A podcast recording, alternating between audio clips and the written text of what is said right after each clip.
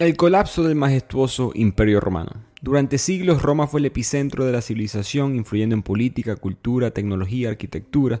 5 millones de kilómetros cuadrados en su apogeo, desde Gran Bretaña en el noroeste hasta Mesopotamia en el este, desde el norte de África hasta el norte de Europa, 90 millones de habitantes, 85 mil kilómetros de carreteras construidas, las grandiosas conquistas de Julio César y de repente todo se desmoronó.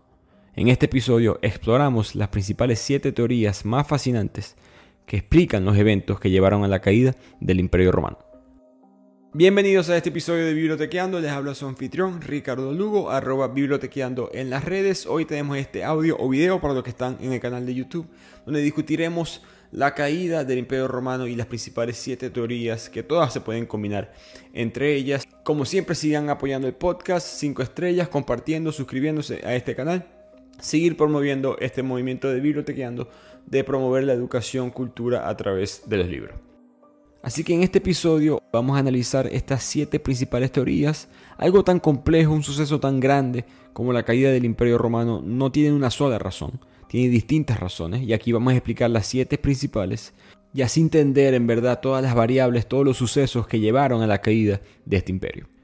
La primera teoría por la cual se cree que Roma cayó es la invasión de los pueblos barbáricos en el mismo imperio. Esta es quizá la teoría más sencilla y más discutida sobre el colapso de Roma.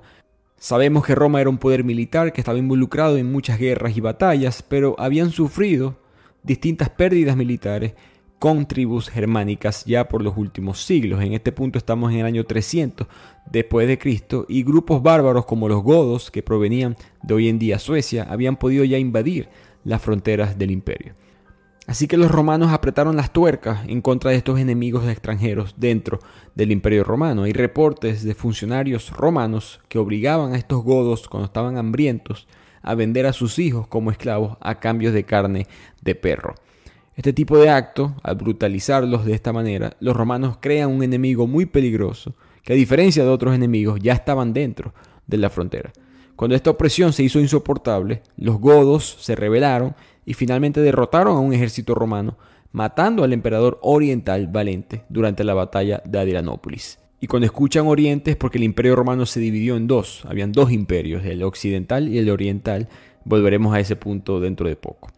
Así que los bárbaros empiezan a ganar terreno y eventualmente en el año 410 el rey godo Flavio Alarico I se trasladó hacia el occidente, hacia el oeste y saquea a Roma.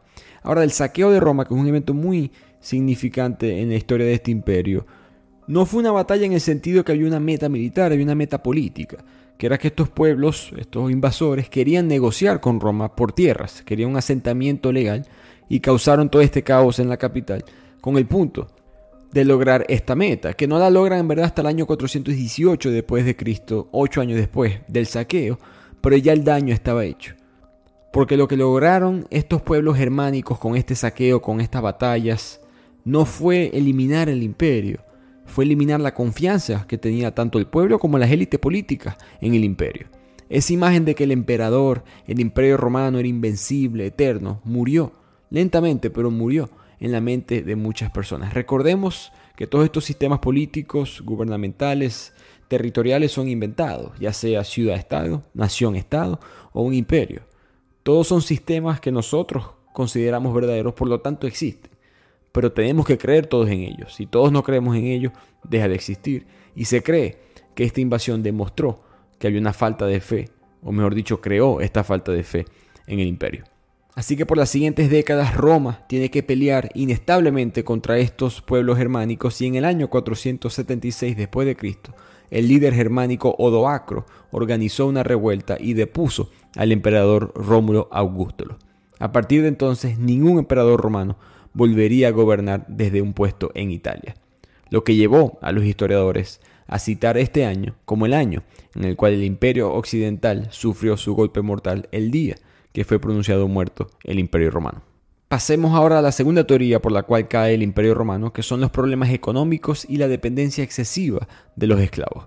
Los defensores de esta teoría explican que sí, Roma estaba bajo ataque de estas fuerzas externas, pero también se estaba desmoronando desde adentro desde hace mucho tiempo, porque había una grave crisis financiera dentro del imperio.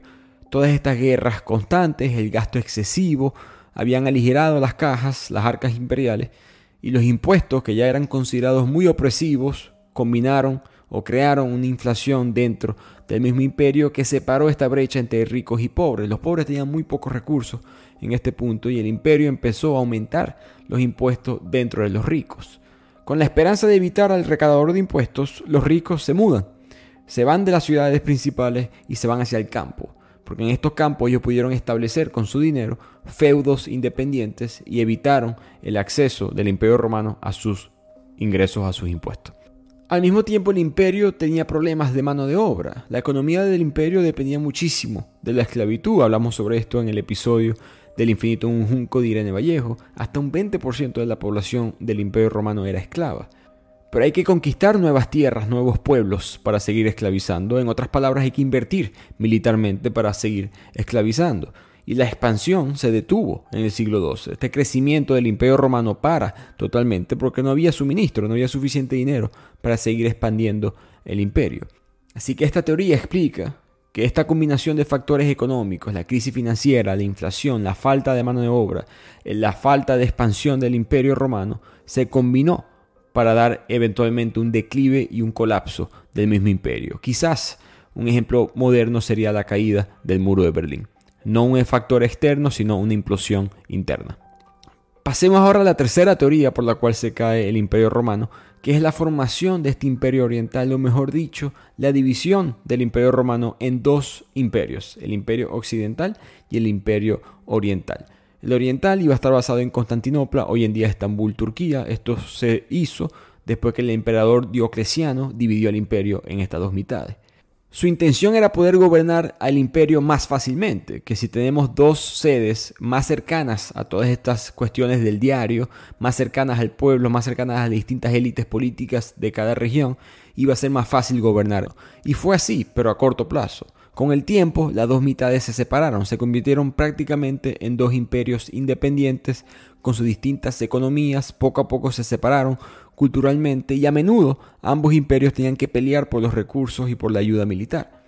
Cuando el occidente está sufriendo toda esta crisis económica, el imperio oriental se mantiene fuerte. Ellos pueden fortalecer sus propias ciudades. El emperador Constantino asegura a Constantinopla, la pone fortificada, la pone bien vigilada, mientras que Roma se queda como una especie de capital simbólica porque ahora la capital del imperio occidental es Milán.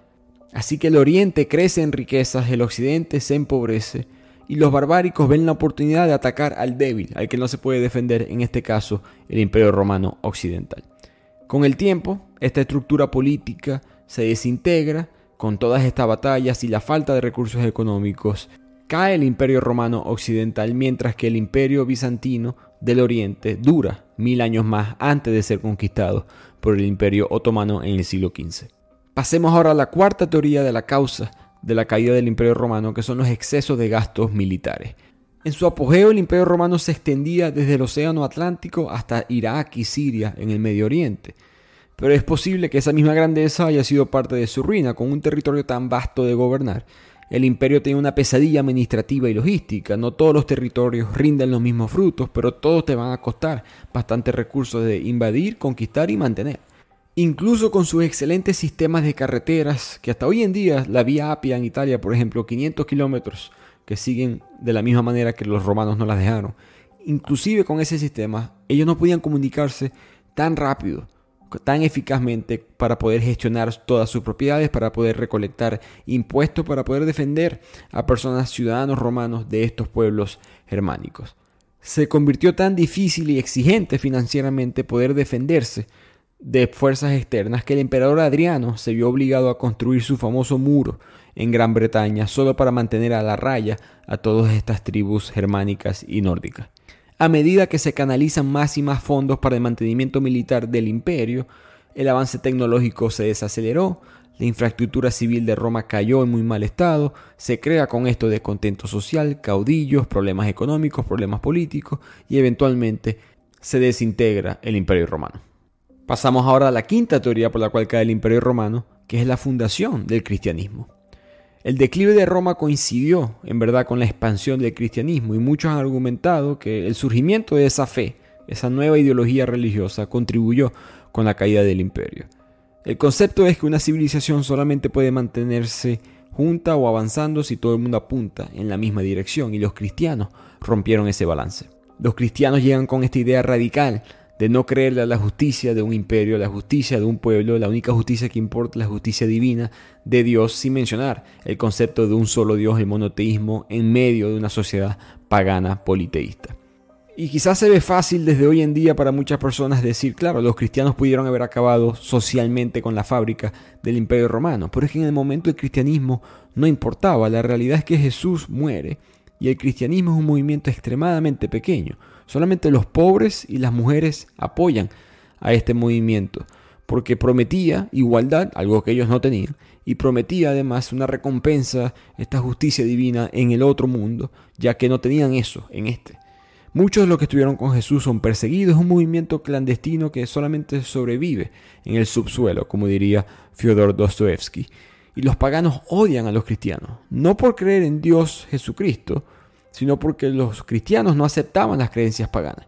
Los paganos por definición son religiosamente mente abierta, pueden aceptar otros dioses y no tienen que creer en esos dioses, pero los cristianos no, y eso crea un conflicto inmenso dentro de la sociedad romana al punto que los paganos empiezan a responder tirando a los cristianos a los leones. Los lanzaban en el Coliseo los domingos específicamente solamente para burlarse de las creencias cristianas y aplaudían mientras los cristianos eran comidos vivos por estos leones. Así que como pueden ver hay mucho odio entre estas dos culturas en este punto. Y es muy importante entender que la Iglesia Católica se funda durante esta época, en este mundo pagano. Muchas de las tradiciones hoy en día tienen que ver con ese antiguo mundo. Por ejemplo, y yo me metí en problemas con esto de joven en el colegio.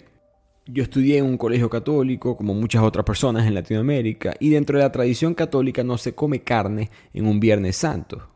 Como muchos saben, Viernes Santo es el viernes en el cual fue crucificado Jesús. Pero esa tradición no tiene nada que ver con la carne, no es que la carne sea malvada. Era que la carne, las vacas, el ganado muchas veces era sacrificado en nombre de los dioses paganos uno. Y dos, la carne era un lujo, muy difícil de conseguir. Era en verdad extremadamente caro para la persona promedio. Y por eso, por honor a ese costo, el ganado también era bendecido por un sacerdote pagano. Y eso eventualmente causó que los cristianos dijeran, deberíamos de dejar de comer carne en el Viernes Santo, porque esa carne está bendecida por sacerdotes paganos, en nombre de dioses paganos, dioses que tú y yo no reconocemos, uno.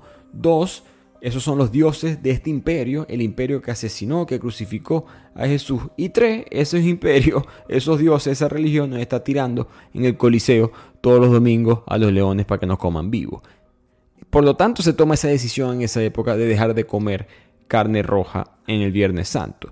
Yo, con mi mente de adolescente, entre comillas, rebelde, mencioné que de forma sarcástica que ningún restaurante en Maracaibo, Venezuela, iba a cortar carne en nombre de ningún dios pagano, así que yo creo que yo estaba salvo.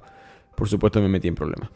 Pero volviendo a Roma, son 300 años de esto. Muere Jesús y son 300 años de los cristianos ser, entre comillas, insignificantes dentro del imperio, siendo perseguidos por los paganos, siendo castigados por los paganos.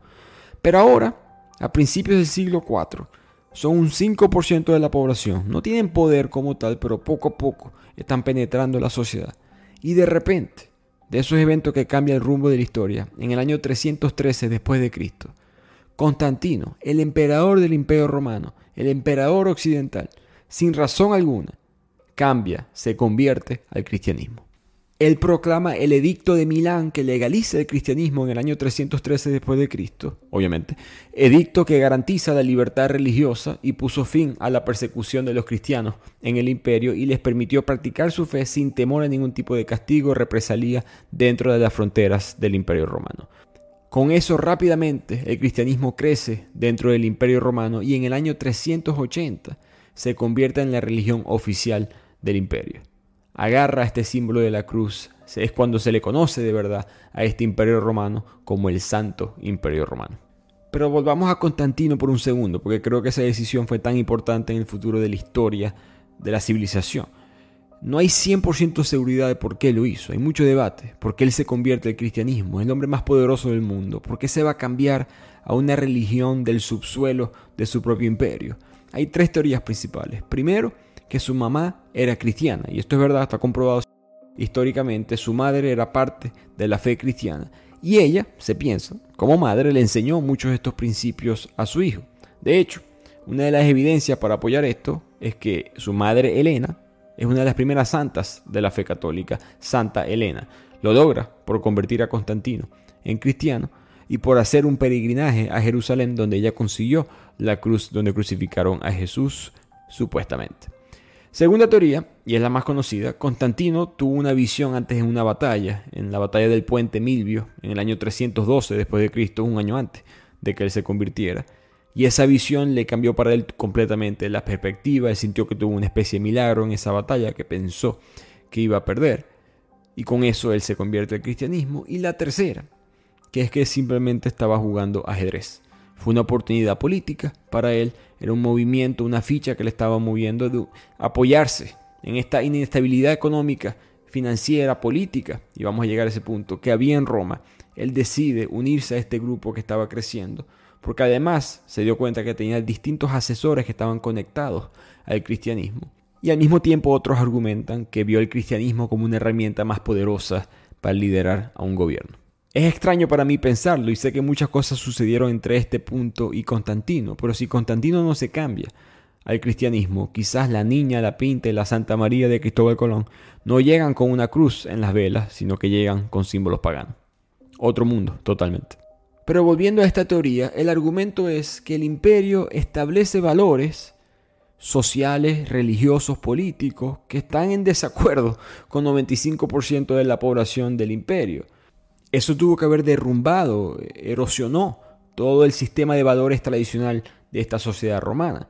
Ellos consideraban el emperador como un estatus divino, ellos veían a este emperador como ese Jesucristo que trajo el cristianismo. Y ellos ahora desvían el foco de la gloria del Estado hacia una única deidad. La gloria del romano era ser romano. Ahora de repente este que tienes que creer en una religión, el emperador es solamente un hombre, solamente le respondes a Dios, solamente le responde a la justicia divina y eso tuvo que haber traído un daño muy grande en la sociedad romana desde el punto de vista de la estabilidad del imperio. Y adicionalmente se argumenta que el rol de los papas y estos líderes eclesiásticos dentro de este imperio romano, que cada vez más influenciaban los asuntos políticos, complicaron la gobernanza del imperio. En conclusión, no todas las nuevas ideas encajan con todas las sociedades y eventualmente va a haber un colapso. Ahora pasemos a la sexta teoría por la cual cae Roma, que es la misma corrupción e inestabilidad política que había. Si ya el mero tamaño de Roma territorialmente hablando lo hacía extremadamente complicado de gobernar, imagínense hacerlo cuando no hay una consistencia en cuanto al liderazgo de ese mismo gobierno. ¿Qué es lo que estaba pasando en Roma? Hoy en día quizás mucha gente piensa, emperador de Roma, eso debe ser un lujo, un privilegio. Y sí, lo fue a cierto nivel, pero era extremadamente peligroso, quizás comparable con ser un líder de un cartel, líder de narcotraficante hoy en día, en el sentido de que sí, puedes tener muchas riquezas y muchos lujos, pero ¿cuánta gente sale vivo de ese mundo? solamente el 25% de los emperadores del imperio occidental murieron por causas naturales. Y eso es asumiendo que no los envenenaron, porque los pudieron haber envenenado y no lo sabemos. 75% murieron asesinados, traicionados en la batalla. Ser emperador romano era un trabajo particularmente peligroso, y específicamente durante los muy tumultuosos siglos II y III. Esto fue un periodo donde la guardia pretoriana, los guardaespaldas personales del emperador, básicamente podían decidir quién era el líder de este imperio. Ellos estaban asesinando e instalando nuevos líderes a su propia voluntad y eventualmente empezaron a cobrar, empezaron a subastar el imperio. En un periodo de 75 años hubo 20 personas diferentes que fueron líderes del imperio romano, todos asesinados, eventualmente reemplazados por el que decidía la Guardia Pretoriana. Toda esa corrupción e inestabilidad política, como mencioné anteriormente, no solamente creó desconfianza en la élite política y desconfianza en el pueblo romano de que este sistema podía aguantar, que podía sostenerse, sino que además promovió un sistema de corrupción. Todo nuevo gobernante y sus distintos asesores no sabían cuánto tiempo iban a estar en ese gobierno. Mejor dicho, sabían que iba a ser por poco.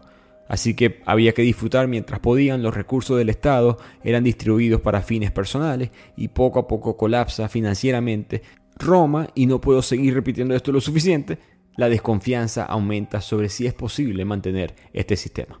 Y con eso llegamos a la séptima y última teoría por la cual se cree que cayó el imperio romano, que es que se debilitó las legiones romanas. Durante la mayor parte de su historia, el ejército de Roma fue la envidia del mundo antiguo, para muchas personas sigue siendo la envidia moderna, pero durante el declive social, económico, político, la composición de las legiones empezó a cambiar.